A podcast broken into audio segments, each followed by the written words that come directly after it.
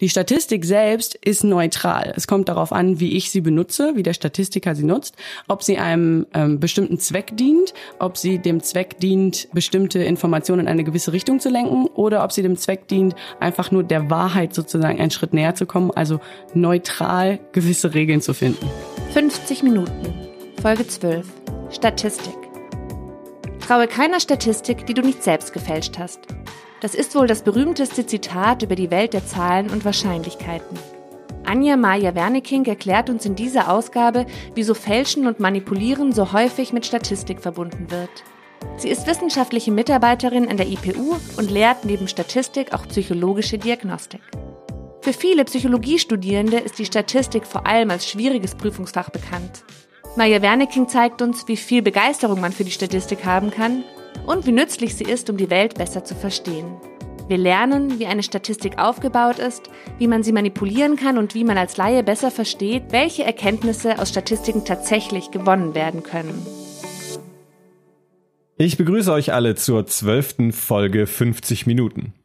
Wusstet ihr, dass es wahrscheinlicher ist, vom Blitz getroffen zu werden, als im Lotto zu gewinnen? Oder dass Fliegen die sicherste Art zu reisen ist, weil Flugzeuge gemessen an der Menge beförderter Passagiere nur sehr selten Unfälle haben? Naja, davon haben vermutlich viele schon gehört. Aber es gibt tatsächlich auch statistische Untersuchungen, die zeigen, dass die Anzahl der Kinder steigt, wenn es mehr Störche gibt.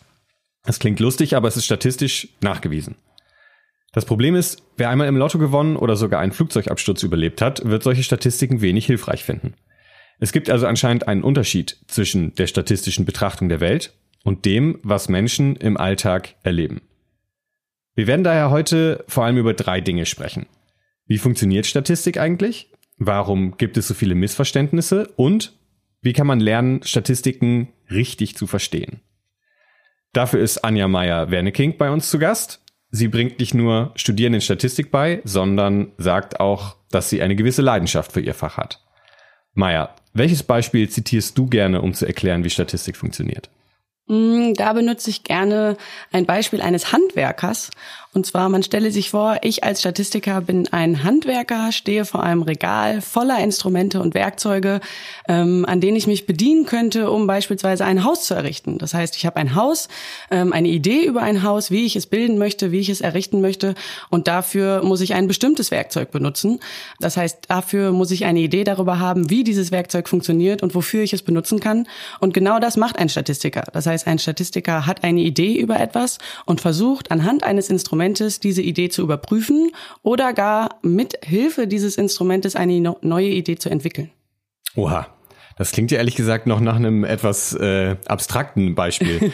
Stell dir vor, du würdest jemanden, der noch nicht davon gehört hat, was mhm. Statistik mhm. ist oder was das bedeutet, würdest äh, das jemandem erklären. Ja. Würdest du das gleiche Beispiel verwenden oder wie würdest du vielleicht daran gehen? Weil also es kam mhm. jetzt für mich noch nicht so viel, okay. so viel Zahlen und Mathematik da drin vor, wie ich das gewöhnt bin. Ja, das ist richtig. Ähm, dann stelle man sich das anders vor. Man kennt aus dem aus dem Alltag eigentlich auch schon statistische Begriffe wie, oh, das ist aber, das kann doch kein Zufall sein oder mhm. das ist ja krass, das ist ja bedeutend. Im Endeffekt diese Begriffe benutzen wir in der Statistik auch, nämlich wenn wir nach Mustern suchen im Menschen, in seinem menschlichen Verhalten, in seiner Denkweise, in seinem Handeln, versuchen wir Muster zu suchen, die vielleicht einer gewissen Regel entsprechen. Und diese Regel versuchen wir zu finden oder zu überprüfen. Das heißt, Statistik sucht nach Regeln. Statistik sucht Muster, die überprüft werden ähm, und aus denen sich vielleicht neue Muster ergeben, neue Ideen über Muster. Ja, äh, man spricht ja von also man sagt ja quasi die Statistik mhm. als, als Disziplin, ja. aber man spricht auch von einer Statistik, also ja. die Statistik im Sinne von mhm. äh, eine statistische Untersuchung mhm. oder sowas. Ja. Ähm, kannst du uns erklären, aus welchen Bestandteilen eine Statistik ja, besteht? Ja, sehr um gerne. Mal ein praktisches Beispiel zu nehmen? Ja, klar, auf jeden Fall. Ähm, also der Forscher hat erstmal eine Idee über etwas sehr Konkretes, über eine sogenannte Variable. Der erfindet nicht die gesamte Welt neu, sondern er fokussiert sich auf eine bestimmte Sache. Beispielsweise, was ähm, ist so ähm, eine Variable? Beispielsweise könnte es sein, dass sich der Forscher interessiert, hm, unterscheiden sich die Geschlechter in ihrer Depressivitätsausprägung. Mhm. Das heißt, er interessiert sich sowohl für die Depressivität als auch für das Geschlecht. Das heißt, in dem Beispiel gibt es zwei Variablen. Es gibt die unabhängige Variable, das Geschlecht, wo der Forscher vermutet, dass es hier einen Effekt auf die abhängige Variable, die Depressivität gibt. Das heißt, er hat eine Vermutung, dass die Ausprägung dieser unabhängigen Variable Geschlechter sich unterscheiden in der Ausprägung der Depressivität. Nur hat er diese Vermutung aber sozusagen generell, global. Er glaubt es für alle Geschlechter im Mittel zu finden. Nun kann man aber nicht alle Geschlechter nach ihrer Depressivität untersuchen. Bedeutet, man hat eine Hypothese, die sich auf alle bezieht, versucht das aber zu überprüfen anhand einer Stichprobe. Das heißt, man versucht repräsentativ für die Gesamtheit eine Gruppe, eine sogenannte Stichprobe zu erheben, an dem man das jetzt untersucht. Und da schaut man, ob in der Stichprobe das zu sehen ist, was der Hypothese entspricht. Also beispielsweise, dass vielleicht Männer eine höhere Depressivitätsausprägung haben als Frauen als divers. Okay, also ich äh, glaube. ist zu lang lang. Ja, ich, ich glaube, da müssen, das müssen wir, noch, noch, müssen wir noch mal kurz äh, okay. sortieren, eins ja. nach dem anderen. Also ich okay. war bei unabhängige und abhängige Variable schon so ein bisschen raus. Okay, dann machen wir es. Ich habe noch, ich habe noch so viel verstanden, dass äh, also eine unabhängige Variable ist sozusagen das eine Merkmal, die Depressivität oder das Geschlecht und das andere ist die abhängige Variable. Woher kommen diese Begriffe? Was ist, wie, wie, nochmal, noch mal von vorne ja, sozusagen. Ja. Also alles auf der Welt kann eine unabhängige oder eine abhängige Variable sein. Erstmal mhm. ist es eine Variable, ein Merkmal, ein mhm. etwas, was in der Welt besteht. Und dann eine Variable ist also sowas wie, mein Geschlecht kann eine Variable genau, sein, weil genau. ich kann männlich oder ich kann weiblich sein. Genau, eine Variable hat immer eine Ausprägung. Mhm. Ja? Ähm, das heißt, es kann ein, das Geschlecht kann eine Variable sein, deine Größe kann eine Variable sein, dein Beruf kann eine Variable sein, dein IQ kann eine Variable sein. Jetzt habe ich als Forscher aber eine Hypothese, wie manche Variablen miteinander wirken gibt es vielleicht eine Wirkrichtung von einer Variablen auf eine andere Variable. Das heißt, ist eine Variable zuerst, zum Beispiel das Geschlecht, und ich glaube, dass sich das Geschlecht in seinen Ausprägungen unterscheidet in einer anderen Variable.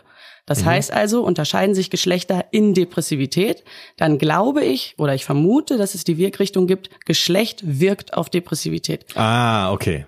Jetzt habe ich es besser verstanden. Okay, ähm, Geschlecht wirkt auf Depressivität und dann äh, hast du weitergemacht mit der Stichprobe, um das zu untersuchen, mhm. weil man kann ja nicht alle Geschlechter oder alle Menschen dieser Welt gleichzeitig Richtig. untersuchen. Wie funktioniert das? Also mhm. ich, ich habe jetzt das Problem, ich kann jetzt nicht immer alle untersuchen, ja. deswegen mache ich eine Stichprobe. Genau. Eine Stichprobe bedeutet, eine Stichprobe ist eine Teilmenge aus dieser Grundgesamtheit, also eine ähm, ein kleiner Pool an Männer, Frauen und Diversen aus allen Menschen in Deutschland. Grundgesamtheit sind alle Menschen. Genau. Oder das, was man als die absolute Menge bezeichnet. Die absolute Menge, die dieses Merkmal innehaben. Ein ja. Geschlecht hat fast jeder inne, das heißt, da wäre die Gesund äh, äh, Grundgesamtheit fast alle. Ja. Wohingegen, wenn ich jetzt ähm, Beruf Studien, ähm, Studienberuf wähle, also ähm, akademischer Beruf, dann zählen da natürlich nicht alle rein. Ja, sondern nur die, die den Beruf haben. Oder Schuhgröße. Genau. Oder nicht, nicht alle haben Schuhgröße 43.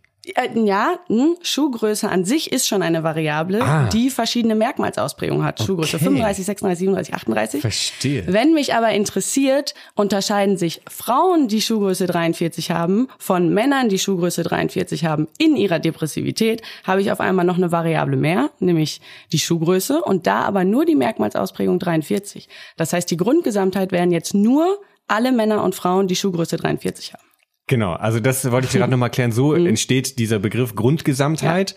Das bezeichnet alle, die in diesem Pool gehören, genau. sozusagen. Genau. Und die genau. Stichprobe ist sozusagen, da greifen wir jetzt einmal rein in diesen großen Topf. Genau. Und holen eine ne, und kennt ziehen, man ja auch, ziehen eine Stichprobe genau, aus diesem Pool raus. Möglichst also. zufällig, damit sie repräsentativ ist. Was genau. ist repräsentativ? Repräsentativ ist, ähm, dass sie als Beispiel sozusagen für die Grundgesamtheit steht, dass ich da alle möglichen Eventualitäten berücksichtige. Also beispielsweise, ähm, wenn ich jetzt Männer und Frauen untersuchen möchte, ohne die Schuhgröße.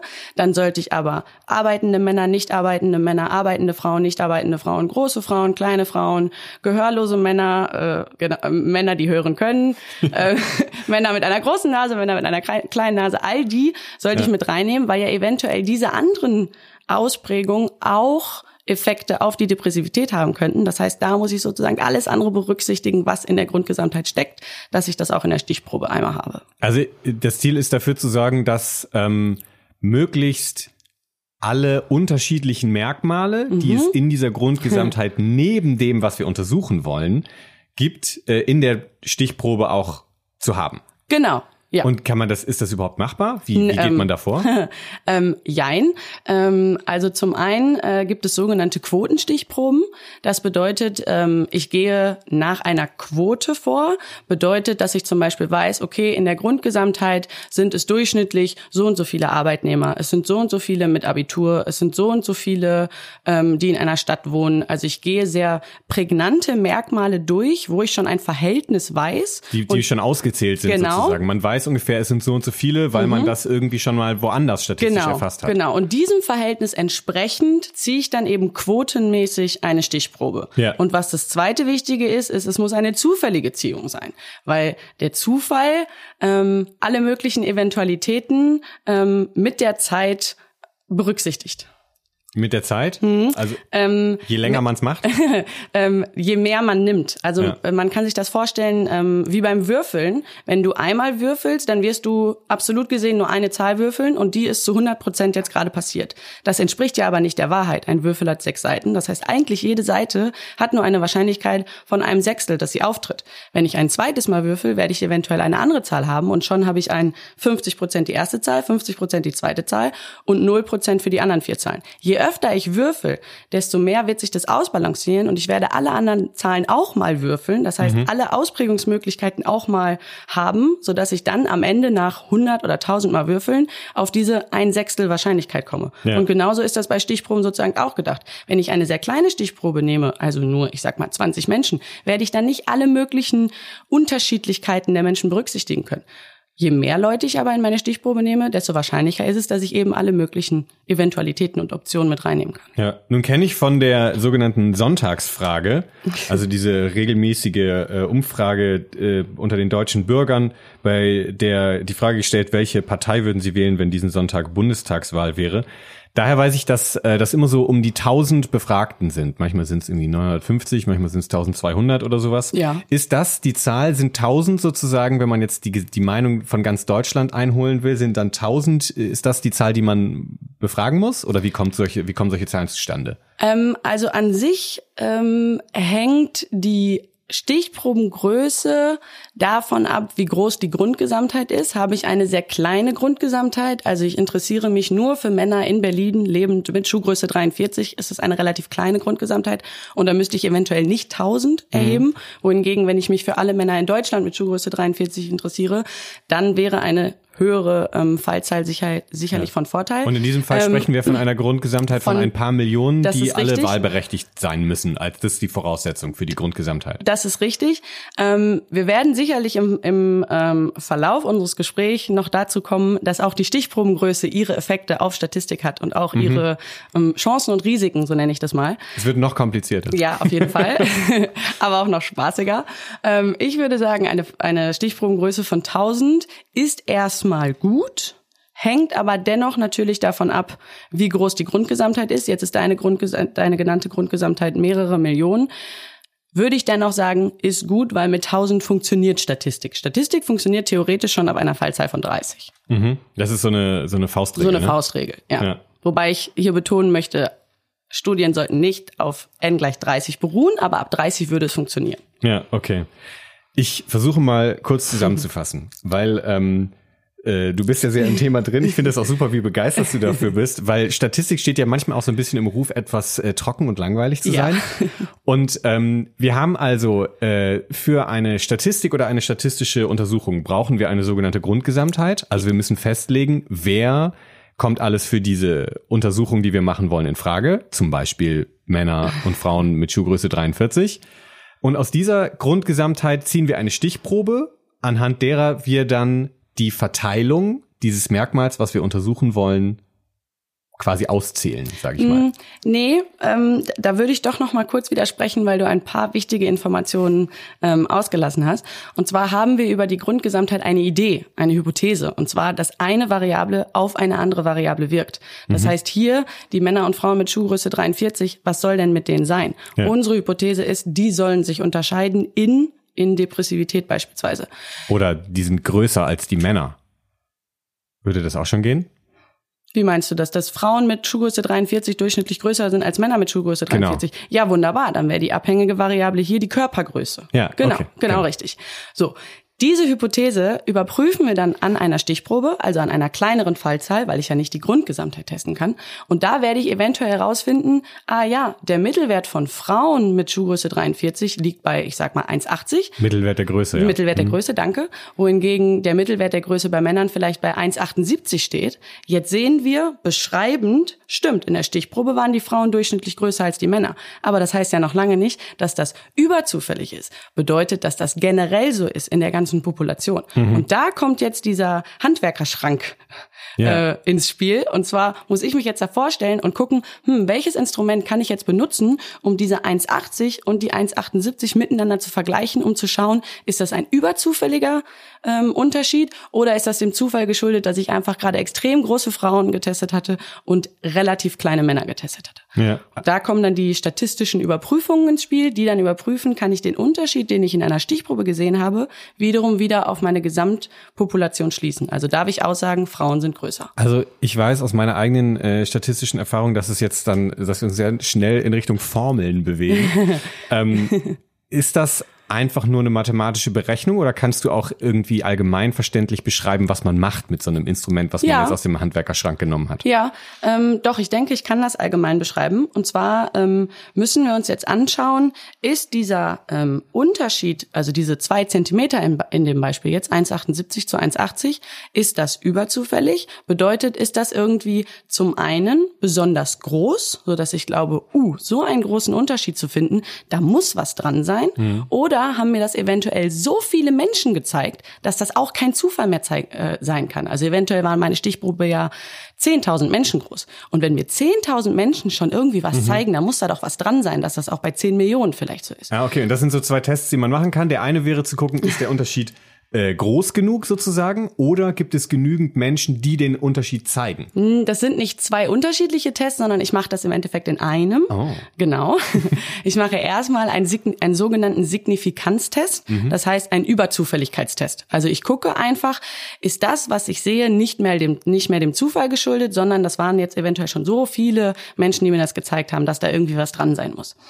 Wenn da jetzt rauskommt, ja, das ist über, überzufällig, heißt das aber noch lange nicht, dass das sozusagen toll ist, was ich da gefunden habe. Das heißt erstmal nur, auch in der Grundgesamtheit ist es sehr wahrscheinlich, dass da ein Unterschied bestünde. Nur ist aber ein Unterschied ähm, ja erstmal nur ein Unterschied, dass es nicht gleich ist. Das heißt, auch eine 1,78 zu eine 1,78,1 ist auch ein Unterschied de faktisch, aber eben kein wirklich großer. Und das gucke ich dann nach dem Signifikanztest, gucke ich noch nach der sogenannten Effektstärke, um zu schauen, was für eine Art Unterschied habe ich denn da. Einen großen, einen kleinen, einen mittleren. Genau. Ja. Ja.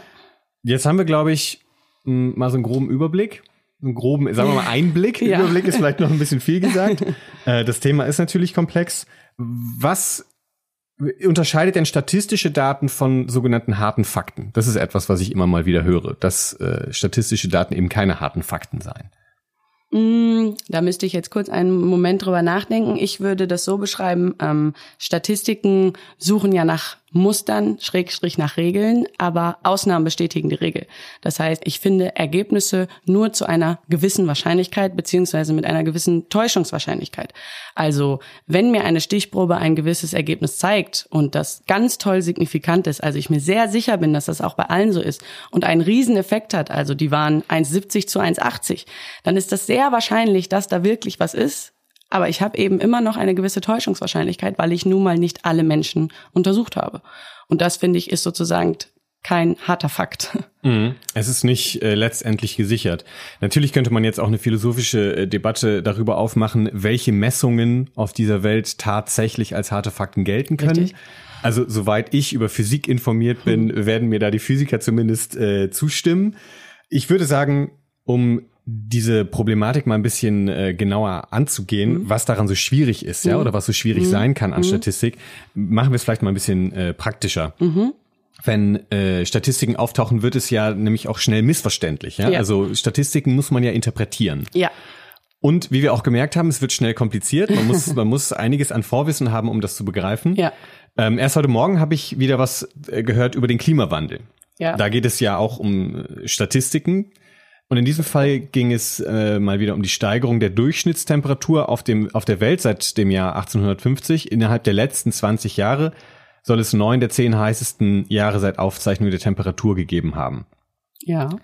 Äh, das ist also eine Statistik, Mhm. die quasi zitiert wird. Da wurde eine, wurden statistische Erhebungen gemacht, also es Ja. Mhm. wurde, wurden Aufzeichnungen gemacht und da wurde geguckt, wann ist- sind die Jahre am heißesten. Ja. Und eben diese Statistik zweifeln viele an, weil sie dann sagen, dass aus dieser Zahl nichts geschlossen werden könne. Also dass das so, dass man das so nicht sagen könne sozusagen. Das ist nicht das abbildet, was tatsächlich passiert. Mhm. Ist das wirklich so? Sind Statistiken in dem Sinne quasi nur Zahlenspielereien? Nein. Ähm, Statistiken sind im Endeffekt Zusammenfassung, so kann man es sehen. Du musst dir das sozusagen so vorstellen, wenn ich jetzt sage, es war ein sehr heißer Sommer. Wie definiere ich sehr heißen Sommer? Zähle ich, wie viele Tage es gab, die über 30 Grad hatten? Oder ermittle ich vielleicht die Durchschnittstemperatur? Also beispielsweise, dass der Durchschnittssommer 2019 bis heute durchschnittlich 45 äh, 25,4 Grad hatte. Dann ist jetzt die Frage, diese 25,4 Grad, wie kamen die denn zustande? War einfach jeder Tag relativ warm? Oder war es eigentlich von der Häufigkeit gesehen ein relativ kühler Sommer mit um die 20 Grad, aber es gab eben ein paar Hitzewellen, wo über 40 Grad gemessen wurden. Das, heißt, erstmal, bis hierhin stellen wir erstmal fest, beide Seiten können auf eine Art Recht haben. Richtig. Ja. Genau. Aber beide Seiten, beide Seiten, also man stelle sich jetzt sozusagen den durchschnittlich sehr ähm, gleich warmen Sommer vor mit 25 Grad und den äh, sehr schwankenden Sommer mit sehr kühlen und sehr heißen Tagen. Die sind von der Überschrift sozusagen her 25 Grad warmer Sommer gleich. Aber da steckt etwas ganz anderes dahinter.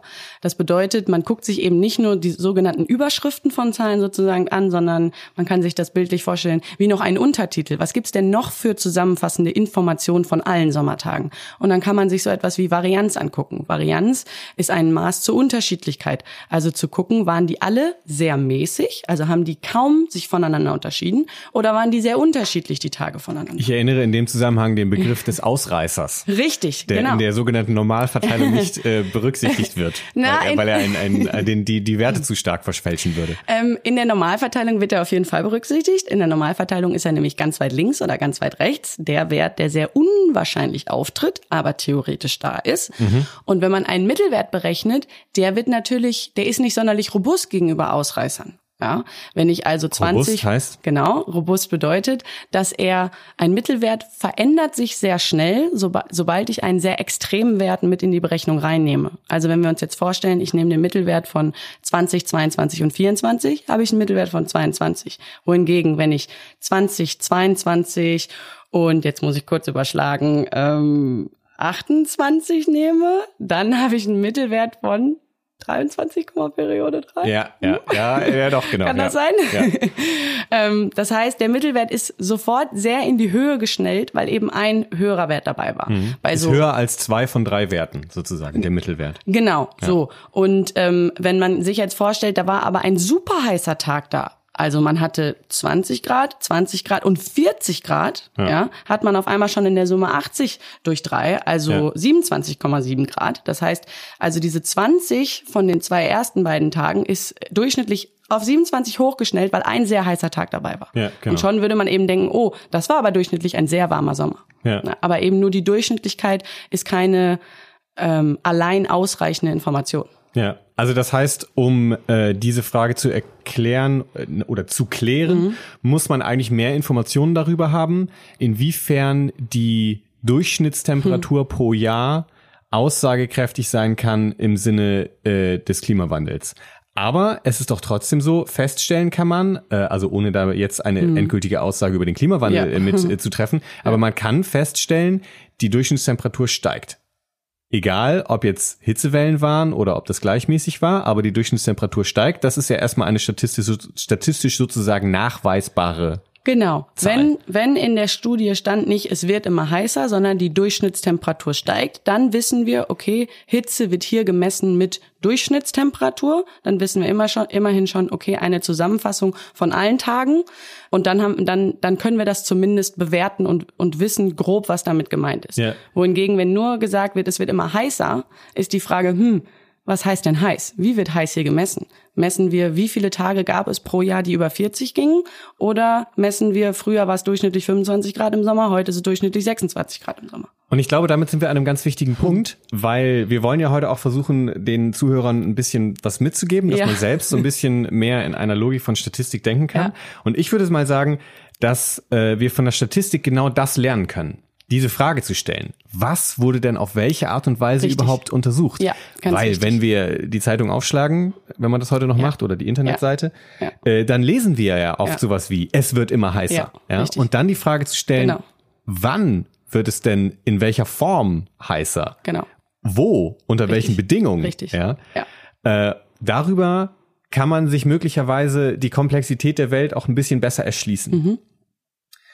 Wir hatten vor kurzem Frau Gerisch zu Gast, mit der wir über Selbstoptimierung gesprochen haben. Sie hat bemängelt, dass es in unserer heutigen Zeit zu viel Bezug auf Zahlen und Statistiken gibt. Nun haben wir ja gerade gelernt, was man aus diesen Zahlen und dieser Statistik äh, lernen kann über die Welt. Äh, Frau Gerisch sagt aber, es würde zu sehr vermittelt, dass Statistik Neutralität verspricht. Sie sagt, dass Statistiken sind nicht so neutral, äh, wie sie behaupten. Ist das so? Was oder sind sie? Wie neutral können Statistiken sein? Da würde ich jetzt so ähm, antworten, dass man eine Unterscheidung braucht zwischen sozusagen einer privaten Statistik und einer, ich nenne es jetzt mal professionellen Statistik. Also eine professionelle Statistik, so wie wir Statistiker oder angehende Statistiker das versuchen, ähm, versuchen neutral, objektiv an die Sache ranzugehen. Wir haben eine Hypothese, also wir sind natürlich schon von unseren Ideen und Wünschen und Perspektiven ein bisschen geleitet, aber an sich versuchen wir neutral an die Sache ranzugehen und etwas herauszufinden, also forschend zu sein.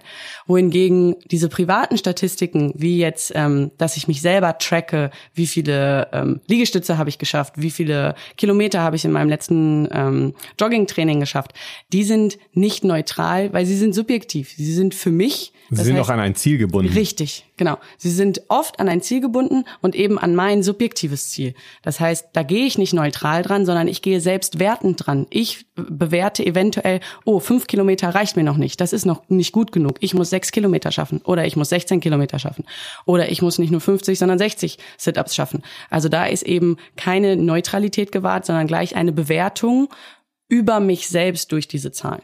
Ja. Damit sind wir äh, ja eigentlich mitten im Thema Manipulation. Mir fällt dazu das Beispiel ein, dass die Bertelsmann Stiftung äh, immer das sogenannte Populismusbarometer rausgibt.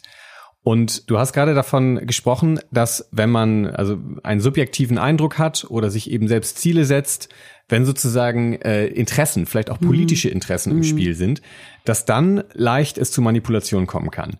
Mein Eindruck war, äh, um das mal ein bisschen auszuführen Ja. mit dieser Bertelsmann-Geschichte, dass die eine Definition von Populismus äh, angesetzt haben, bei der man gar keine eigene Wahl hatte, wie man sich dazu positioniert, Mhm. sondern man hat nur Fragen gestellt bekommen und wurde dadurch äh, in eine Ecke gestellt. Ja, ja. Das ist ja möglicherweise die Form von Manipulation, die eher mit Statistik passiert. ja. Nicht das, was man dann daraus berechnet, sondern wie das Vorgehen ist Ja. sozusagen. Es gibt bei fast allen Stufen, äh, durch die eine statistische Berechnung geht, Manipulationsmöglichkeiten, angefangen bei, wie frage ich, wenn wir uns jetzt beispielsweise vorstellen, irgendeine Zeitschrift hat veröffentlicht, der VW Golf ist Deutschlands Lieblingsauto, ist die Frage, wurde diese Frage offen gestellt? Konnte jeder einfach frei sagen, was sein Lieblingsauto ist? Oder gab es eventuell einfach Auswahlmöglichkeiten und die Auswahlmöglichkeit war BMW, Audi und ein hochglänzender VW Golf. Und dann kreuzen eventuell dadurch, dass einfach weniger Antwortmöglichkeiten da sind, mehr Leute den glänzenden VW Golf an und das glänzende Wort wird rausgestrichen und schon ist das Lieblingsauto der VW Golf. Das Oder, wäre, mh, oder ich, mir fällt sogar noch eine dritte Ja. Variante ein. Äh, es wird nach den Verkaufszahlen geguckt. Richtig, ja. Und es wird sozusagen aus existierenden Daten einfach eine neue Interpretation Richtig, gezogen. genau. Also nur weil es das häufigst verkaufte Auto ist, muss es nicht bedeuten, dass es das von der hm, von der Emotion her das favoritste ist, sondern vielleicht ist es einfach das simpelste, das günstigste, das am besten vereinbarendste für die ähm, meisten Menschen, für Kleinfamilien, für Singles, für ich weiß es nicht. Ähm, und Ist ein bisschen so, als also man könnte quasi auch argumentieren, Brot ist das Lieblingslebensmittel der Menschen. Mhm. Richtig. So, weil Genau. einfach sehr viel Genau, Brot gegessen genau. wird. Und dann kann aber auch ganz am Schluss eine Manipulation stattfinden. Und Manipulation muss man hier beachten, dass Manipulation bedeuten kann, theoretisch man lügt, aber auch einfach anders darstellen, sodass es auf den Betrachter einfach so wirken soll, wie ich das gerne hätte, ohne dass ich wirklich lüge. Ähm, stell dir jetzt beispielsweise eine Grafik vor, die ganz, ganz ähm, hoch und tiefgehende Zickzackwellen hat. Da würde ich ja denken, oh, da passiert ganz viel. Es steigt, die Kurve steigt und dann fällt sie auf einmal ab. Mhm, so Börsenkurse. Sie, ja, ja. Und dann könnte man denken, oh, da ist aber wirklich ganz, ganz, ganz, ganz viel passiert. Und wenn man dann aber eventuell betrachtet, dass das nur ein oberer Ausschnitt von einer größeren Grafik sein kann, relativiert sich dieses Hoch und Tief schon wieder, weil es eigentlich nur ganz, ganz leichte Ausschwankungen ganz oben in der Grafik sind und darunter ist aber ganz viel Fläche. Ja, man muss also quasi links an der Seite gucken, Genau, genau. wie groß die Schritte sind, Ja, die mit so einer genau, Kurve gemacht genau, werden. genau. Also da kann der optische Eindruck trügen, um etwas äh, größer zu machen, Genau, als es ist. genau. Da könnte beispielsweise eine 8,3 extrem viel größer als eine 8,2 aussehen oder eine 7,9, wohingegen, wenn ich von null anfange, dann sehe ich, da kommt bis 7,9 ganz viel nichts und dann sind da winzig kleine Schwankungen zwischen 7,9 und 8,3. Ja, genau. Natürlich müssen wir im Zusammenhang mit Manipulation auch Mhm. mal den berühmtesten Satz Statistik zitieren. Traue keiner Statistik, die du nicht selbst gefälscht Ja. hast. Es ist übrigens nicht erwiesen, dass dieser Satz tatsächlich von Winston Churchill stammt. Im Gegenteil, die Wahrscheinlichkeit ist wesentlich höher, dass er von Goebbels kam. Churchill hat nämlich damals, ähm, also es ist nur nachweisbar, dass er damals gesagt hat, wir geben keine Zahlen mehr raus. Er hat nie davon gesprochen, dass die Statistiken gefälscht würden keine Zahlen mehr rausgeben. Damals im Krieg, im Zweiten Weltkrieg, da ging es natürlich darum, mit statistischen Daten äh, dem Feind möglicherweise einen Vorteil zu verschaffen. Darin kommt aber eben zum Ausdruck, dass die Zahlen auch, mit denen in Statistiken gearbeitet äh, wird, manipuliert werden können. Du hast jetzt gerade eine Variante äh, beschrieben, bei der es äh, um die Darstellung geht. Kannst du uns vielleicht noch erklären, warum es so leicht ist, die Zahlen in Statistiken zu fälschen oder wie das, wie das funktioniert? Ähm, Beispielsweise habe ich ja eben schon angesetzt den Unterschied zwischen ähm, Signifikanz und Effektstärke. Also zum einen dem Ergebnis, dass etwas nicht dem Zufall geschuldet ist, also dass da irgendwie irgendwas vermutlich in der Grundgesamtheit herrscht. Und dann der Betrachtung, was, wie groß herrscht denn da vermutlich in der Grundgesamtheit. Und es kann natürlich sein, dass ähm, eine Studie beispielsweise veröffentlicht wird mit, wir haben ein super tolles, signifikantes Ergebnis und nicht von Effektstärke sprechen. Die meisten Menschen würden dann denken, oh, super toll, signifikant, das muss ja bedeuten, dass das ein super krasses Ergebnis ist. Wenn wir aber dann die Gelegenheit hätten zu gucken, ähm, an wie vielen Leuten wird dieses Ergebnis eventuell erhoben, überprüft und gefunden. Und Also signifikant heißt, der Unterschied ist groß. genug. Nein, genau eben nicht, sondern so. Signifikanz bedeutet einfach nur, der Unterschied, den ich in meiner Stichprobe gefunden habe, ist voraussichtlich nicht dem Zufall geschuldet, sondern wird auch in der Grundgesamtheit herrschen.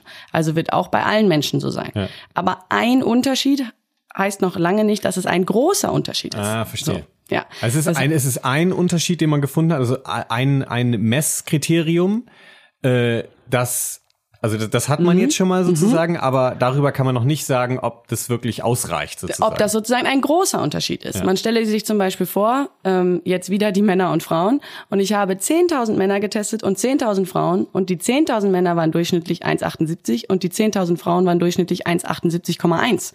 Das ist ein Unterschied. Und weil mir so viele Menschen diesen Unterschied zeigen, ist es wahrscheinlich, dass ein Unterschied auch in der Grundgesamtheit herrscht. Und dann spricht man von signifikantem Genau, Unterschied. Und was ist dem gegenüber die Effektstärke? Die Effektstärke ist dann zu betrachten, was für ein Unterschied wurde denn da gefunden? Ein großer, ein mittlerer, ein kleiner? Ah, okay. Und dann sehe ich eventuell, aha, da ist gerade mal ein Unterschied von 1,78 zu 1,78,1, also 0,1 Differenz dazwischen. Und diese Differenz muss ich noch ins Verhältnis stellen, wie unterschiedlich prägen sich eh Menschen durchschnittlich in ihrer Größe aus. Und da gibt's natürlich alle möglichen Größenvariationen. Das heißt, die durchschnittliche Unterschiedlichkeit in Größe ist eh schon ziemlich weit. Und dann habe ich da zwischen diesen zwei Gruppen gerade mal nur ein 0,1er Unterschied gefunden. Und das würde dann relativiert an der Unterschiedlichkeit einen sehr, sehr kleinen Effekt geben. Und dann müsste ich eigentlich veröffentlichen, ich habe einen signifikanten Effekt, aber eben einen sehr kleinen Effekt. Also Ja, Männer ja, und Frauen verstehe. unterscheiden sich, aber minimal. Ja, das heißt, in dem Moment, wo eine solche äh, wissenschaftliche Statistik in die Medien geht, Mhm. gehen viele solche Informationen möglicherweise verloren. Und es wird dann behauptet, Männer und Frauen sind unterschiedlich groß, ja, weil der Signifikanztest das ergeben hat. aber ähm, die Effektstärke, wie wir Mhm. gerade gelernt haben, also der die Größe des Unterschieds ist gar nicht so, dass man das eigentlich tatsächlich behaupten Genau, könnte. und je nachdem sozusagen, wo mein Interesse liegt, also ob es mir eventuell vielleicht schadet herauszufinden, dass der Unterschied eben nur sehr gering ist, mir es aber sehr helfen würde, wenn ich rausfinde, da ist ein Unterschied, könnte es passieren, im Sinne von Trauer nie einer Statistik, die du nicht selbst gefälscht hast, dass man eben diese Effektgröße einfach mal vergisst und nur die Signifikanz angibt. Und schon denken die Menschen eventuell, oh, da muss ja ein krasser Unterschied sein. Verstehe. Das heißt, die äh, leichtere Manipulation ist eigentlich findet eigentlich in der Berechnung äh, von solchen Tests statt und gar nicht unbedingt, indem man was ja wahrscheinlich aufwendiger wäre, indem man von den 1000 Daten, die man erhoben hat, 500 einfach äh, durchstreicht und was anderes hinschreibt. Das ist das Schwierigere sozusagen. Ja, verstehe. Das heißt, also wenn die Daten nicht bekannt sind, wenn wir jetzt mal an das Beispiel denken, wenn wir über Oh den ja. Zweiten Weltkrieg sprechen, Ja. dann äh, war der Schritt von Winston Churchill mutmaßlich wahrscheinlich sogar sinnvoll, die Daten unter Verschluss zu halten, damit nicht Mhm. äh, damit Berechnungen vorgenommen werden könnten, die manipulativ waren und dadurch ein falsches Bild Mhm. Ja. hätten äh, abgeben können. Verstehe. Unsere dritte Frage äh, habe ich am Anfang erwähnt, ist die, wie man Statistik besser verstehen kann. Wir haben jetzt geklärt, wie Statistik aufgebaut ist und wir haben auch äh, jetzt mal zwei äh, Größen kennengelernt, zwei Messgrößen, mit denen man äh, unterscheiden kann, ob eine Statistik äh, das äh, hält, was sie verspricht und wie man eben Manipulationen vornehmen kann und wie Manipulationen möglicherweise in den Medien auch stattfinden, nämlich indem einfach etwas unter den Tisch äh, fallen gelassen wird oder zum Beispiel auch indem Journalisten vielleicht gar nicht so genau Bescheid wissen, wie Statistiken aufgebaut sind und entsprechend äh, bestimmte Werte rauslassen. Wie kann man denn jetzt Menschen, die keine Wissenschaftler sind, wie kann man denen denn so ein bisschen helfen, äh, dass sie Manipulationen beispielsweise erkennen? Also jetzt nehmen wir mal das Beispiel mit der Bertelsmann-Studie. Diesen, also das, das Populismusbarometer soll messen, wie populistisch die Deutschen sind. Nun wird in der Befragung den Menschen werden sogenannte vorher definierte populistische Aussagen gezeigt und man muss sagen, dem stimme ich zu oder dem stimme ich nicht zu. Und je nachdem, wie viele Menschen diesen als die, es wird ihnen nicht gesagt, das ist jetzt eine populistische Aussage, sondern es wird ihnen nur die Aussage äh, hingehalten. Und je nachdem, wie viele Menschen dem jetzt zustimmen, kommt dann am Ende dabei raus, so und so viel Prozent sind äh, in Deutschland populistisch oder stimmen populistischen Aussagen zu. Äh, ich finde das manipulativ, weil man hat ja keine Wahl und man hat ja zum Beispiel auch nicht die Möglichkeit, das haben wir eben schon mal kurz besprochen, dazu inhaltlich was zu sagen. Ich mache noch mal kurz ein anderes Beispiel, damit es ein bisschen deutlicher wird. Ja. Das Populismusbeispiel könnte ja zum Beispiel, also es, es könnte auch ein bisschen stärker noch zugespitzt äh, sein. Man könnte eine repräsentative Gruppe befragen, ja, also eine Stichprobe nehmen von Menschen in Deutschland. Äh, den könnte man die Frage stellen, ob sie für oder gegen Ausländer sind. Könnte man, wäre, äh, ne, kann man machen, so prinzipiell. Mit dem Ergebnis ließ sich dann eine Schlagzeile machen, zum Beispiel sowas wie so und so viel Prozent der Deutschen sind Ausländerfeinde. Ja, das wäre dann die Interpretation dessen, was man da äh, befragt hat. Das wäre statistisch sauber, weil man hat eine repräsentative Stichprobe, man hat äh, die Effektgrößen wahrscheinlich auch korrekt äh, berechnet, aber in der Aussage wäre das ja völliger Unsinn, weil mit dieser Frage konfrontiert, dafür oder dagegen, hat man ja nicht gemessen, ob jemand ein Ausländerfeind ist. Das muss man ja definieren, wie jemand ein äh, Ausländerfeind ist. Und Ja. genauso muss Ja. man Populismus definieren. Ja. Wie kann ich denn, wenn ich jetzt mit sowas konfrontiert bin, Mhm. mit, mit sowas zum Beispiel einer Schlagzeile, so und so viele Menschen Mhm. sind Ausländerfeinde, oder auch mit einer Schlagzeile, so und so viel äh, Deutsche hängen populistischen Mhm. Aussagen an, wie kann ich denn sowas überhaupt erkennen? Ich würde mich dem gegenüber auf jeden Fall in dem Form, in der Form sozusagen schützen, ähm, dass ich mich nicht gleich übermannen lasse von solch einer Schlagzeile, sondern dann ruhig rangehe und denke, okay, das ist jetzt erstmal ein Titel und der Titel soll die Menschen catchen. Das heißt, er hat irgendeinen Zweck, Leser zu bekommen. Das heißt, diesen Titel lese ich und dann denke ich eventuell, mhm, könnte interessant sein, lese ich doch mal den Text dazu und schaue, ob sie in dem Text weiterführen, wie sie genau das eigentlich erhoben haben, wen sie erhoben haben, was sie erhoben haben, wie sie es gemessen haben und kann mir dann eventuell besser eine Meinung darüber bilden, ob das jetzt mh, manipulierend gemeint war, ähm, im Sinne von, dass ich die Leser in eine bestimmte Richtung lenke, dass sie etwas Bestimmtes über diese Studie denken, ähm, oder dass ich eben sehe, okay, das ist diesmal eine informativ neutral gebende ähm, Studie. Aber das heißt ja, dass im ersten Schritt äh, du sagst, man muss darf, sollte den Medien erstmal misstrauen. Ähm, ja, ja und nein. Ähm, mir fiel noch ein Satz vorhin ein, als wir über Manipulation gesprochen haben und ich das Beispiel angeführt habe, dass ähm, Statistik im Endeffekt so ein Handwerkerregal ist. Äh, man muss sich das so vorstellen, die, die Statistik selbst ist nicht böse. Die Statistik selbst ist erstmal nur ein Werkzeug und ein Instrument. Und ich als Statistiker benutze dieses Instrument und dieses Werkzeug. Ich kann den Hammer benutzen, um ein wunderschönes Bild an die Wand zu hängen respektive eine ehrliche Statistik äh, durchzuführen und zu veröffentlichen. Ich könnte den Hammer aber auch benutzen, um eventuell etwas kaputt zu schlagen, was eigentlich nicht kaputtgeschlagen werden sollte. Das heißt, ja. ich habe da etwas sehr Böses sozusagen mit diesem Handwerk, Handwerkszeug durchgeführt. Respektive eben, ich habe gelogen in der Statistik sozusagen. Ich habe ja, sie für genau. mich für etwas ähm, Schlechtes sozusagen missbraucht. Deswegen, die Statistik selbst ist neutral. Es kommt darauf an, wie ich sie benutze, wie der Statistiker sie nutzt, ob sie einem ähm, bestimmten Zweck dient, ob sie dem Zweck dient, ähm, bestimmte Informationen in eine gewisse Richtung zu lenken oder ob sie dem Zweck dient, einfach nur der Wahrheit sozusagen einen Schritt näher zu kommen also neutral gewisse Regeln zu finden. Genau, versuchen wir uns also nochmal mhm. diesem, diesem Zweck zu nähern. Ja.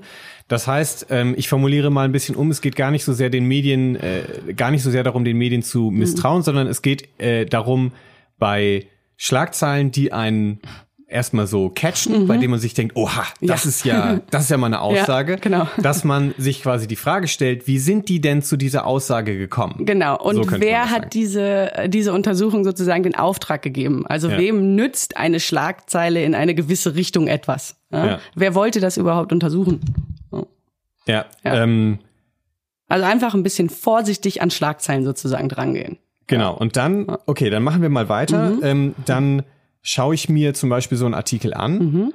und wie kann ich dann jetzt erkennen, mit welcher Art von Statistik ich zu tun habe? Also wie kann ich als Autonormalverbraucher mhm. äh, diese Zahlen, die mir so präsentiert werden, wie kann ich irgendwie mir ein bisschen herleiten, wie die entstanden sind? Mhm.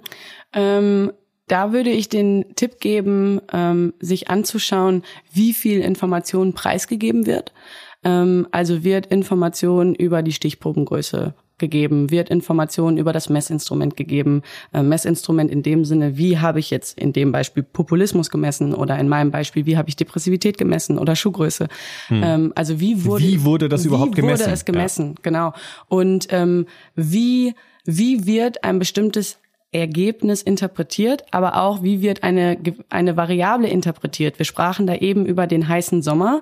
Wofür steht heiß oder äh, wie wird heiß interpretiert? Wird heiß eben interpretiert durchschnittliche Temperatur oder wird heiß interpretiert Häufigkeit an Hitzewellen? Ja, ja? also da, das heißt auf meine beiden Beispiele bezogen, mhm. was heißt denn eigentlich mhm. Populismus? Ja. Oder mhm. wie definiert dieser mhm. Artikel denn, dass Menschen genau. Ausländerfeinde genau. sind? Genau. Und wenn diese Definition nicht gegeben wird, oder wenn man, wenn sie einem ein bisschen äh, mhm. Spanisch vorkommt, ja. dann sollte man quasi lieber nochmal nachgucken, ja. was da ja. gemacht wurde und daran zweifeln. auf jeden Fall. Ich fürchte, das kann auch ein bisschen zu sehr viel Zweifeln führen, oder? Das ist auch, stelle ich mir auch insgesamt sehr verwirrend vor. Ja.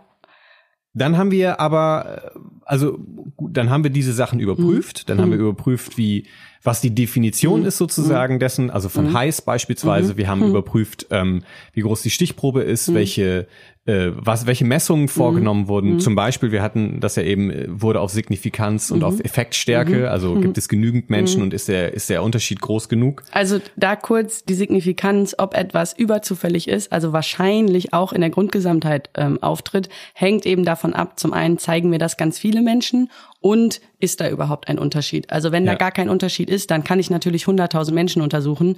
Aber wenn da nichts ist, dann. Genau. Aber ne, wir haben dann mhm. auch äh, diese Tests, das können wir jetzt erkennen. Und ähm, wie lese ich denn dann eine solche Statistik richtig, äh, beziehungsweise sorge dafür, dass ich das, was sie tatsächlich aussagt oder aussagen kann, mhm. dass ich das auch begreife.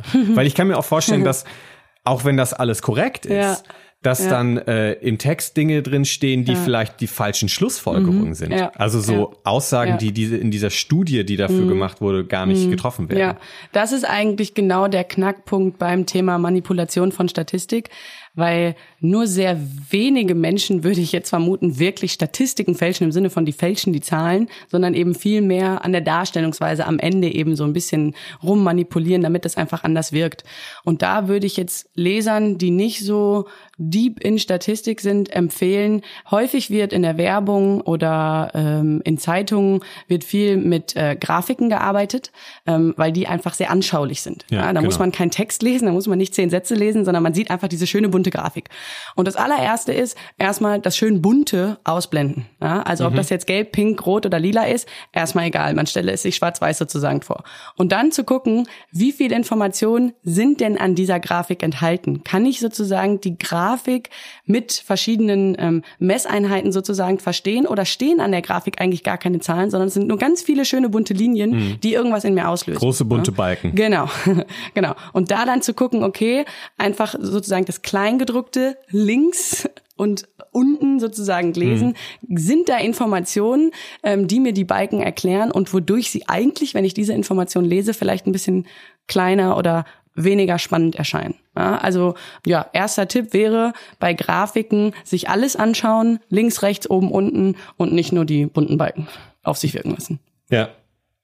Noch weitere Tipps? Wie gehe ich dann weiter vor? Dann habe ich, dann gucke ich mir die Grafik an Genau. und ich lese im Text äh, alle Informationen nach. Aber ähm, jetzt habe ich immer noch nicht überprüft, ob die Aussage, die im Text behauptet wird, auch die ist, die die äh, Statistik aussagt. Muss ich dafür die Studie in die Hand nehmen? Ähm, um wirklich Sicherheit sozusagen zu haben, sollte ich die Veröffentlichung dieser Studie in einem, ich nenne es jetzt mal sozusagen, in einer renommierten Zeitschrift lesen und nicht einfach nur in der äh, Zeitung am Kiosk, weil in der Zeitung am Kiosk es einfach passieren kann, dass die Information so zusammengestaucht wurde, dass eben wichtige Informationen eventuell verloren gegangen sind, sodass ich etwas missverstehen könnte. Das heißt, man kann aber eigentlich über Statistik auch sagen, das ist ein äh, komplexes System Ja. zur Betrachtung der Welt. Ja. Das ist nicht so leicht zu begreifen. Äh, es differenziert sehr stark, also man kann sehr viele verschiedene Nuancen darin erkennen. Ja. Aber es ist deswegen möglicherweise auch nichts, was man in der medialen Berichterstattung kann wahrscheinlich der Bunten genauso wie der FAZ passieren oder wie auch immer, äh, was man da auch immer jetzt einsetzen möchte, Süddeutsche Spiegel oder äh, die Regionalzeitung. Das ist möglicherweise etwas, was einfach zu, mit, mit Vorsicht zu genießen ist, weil es dazu irgendwie dann doch wieder zu wissenschaftlich ist. Weil man im Zweifel doch wissen muss, wie man eine wissenschaftliche Studie liest. Genau, also ich möchte jetzt nicht alle Studien, die irgendwie in der Zeitung mal veröffentlicht oder genannt wurden, in die, in die Tonne hauen oder die Zeitung, die die veröffentlicht hat, in die Tonne hauen. Aber ich will einfach nur betonen, dass Statistiken eben häufig nicht einfach nur ein catchender Titel sind, sondern viel, viel, viel, viel mehr. Und um sie wirklich ganzheitlich zu verstehen, muss man eben eventuell mehr darüber lesen, als nur so einen kleinen Absatz Ja. rechts unten in der Zeitung. Und dann müssten wir eine extra Podcast-Ausgabe darüber machen, wie man eine wissenschaftliche Studie ja. liest. Das ist nämlich tatsächlich gar nicht so leicht. Aber man kann es lernen. Ja. Ähm, wenn wir es mal zusammenfassen, Mhm. Wie würdest du erklären, was kann Statistik erklären und was nicht? Statistik kann potenziell ziemlich viel erkennen oder erklären an eventuell auf den ersten Blick nicht sichtbaren Mustern oder Regeln ähm, bei Menschen. Was sie allerdings nicht erklären kann, ist, ähm, da kommen wir an einen kleinen Knackpunkt, dass wir, weil wir jetzt gerade eben aus der psychologischen Richtung ja auch an die Statistik rangehen, ähm, hier an der EPU, ähm, wir arbeiten mit Menschen. Und ähm, Menschen, denen will ich nicht direkt zusprechen, dass sie lügen oder manipulieren können. Also das können sie auch. Aber Menschen können eventuell ähm, auch unterschiedliche Sichtweisen über etwas Gleiches haben. Das heißt, ähm, wenn Menschen Auskunft über sich geben, dann muss das nicht unbedingt sozusagen die Wahrheit sein, weil sie vielleicht einfach gerade in dem Zustand anders über sich denken, als sie morgen über sich denken. Ist aber die Frage, haben sie sich wirklich von heute auf morgen verändert? Bedeutet also, da kommt so ein bisschen die Diagnostik ins Spiel. Ähm, ich habe eben darüber gesprochen, über, den, über das Beispiel, unterscheiden sich Männer und Frauen und divers in ihrer Depressivität. Da müsste man sich jetzt erstmal zu Beginn der Untersuchung fragen, wie messe ich denn überhaupt Depressivität? Ja, frage ich die Menschen, sind sie depressiv oder sind sie depressiv von eins bis zehn? Nein, wahrscheinlich nicht, sondern ich versuche ein valides, gültiges Messinstrument zu entwickeln, zu konstruieren, was wirklich Depressivität erhebt. Aber selbst da habe ich immer noch das Problem, dass der Fragebogen von Menschen beantwortet wird. Und Menschen werden einfach eben nicht nur von einem Faktor beeinflusst, also nicht nur ihr Geschlecht beeinflusst, ob sie sehr stark depressiv oder weniger stark depressiv sind, sondern unendlich viele andere Faktoren beeinflussen eben auch, wie Depressivität sich ausprägt und auch, wie ich eventuell selbst über meine Depressivität denke. Das heißt also, ähm, allein da ist sozusagen schon ähm, theoretisch Fehlerpotenzial, weil wir mit Menschen arbeiten und Menschen sind, äh, die kann ich nicht, ich kann nur vor den Kopf gucken. Ja.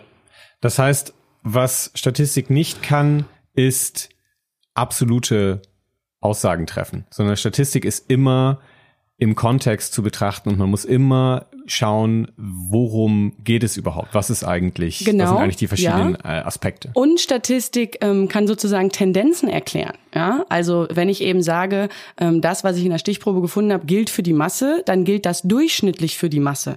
Aber das bedeutet natürlich nicht, dass wenn jetzt Individuum X um die Ecke kommt, dass der genauso sein muss wie der Durchschnitt der Masse. Ja, ja? Damit sind wir wieder beim, beim Ausgangsbeispiel, ja. dass der Einzelne, der von einem sehr unwahrscheinlichen genau. Ereignis betroffen ist, genau. ähm, mit der statistischen Untersuchung wahrscheinlich nichts anfangen kann.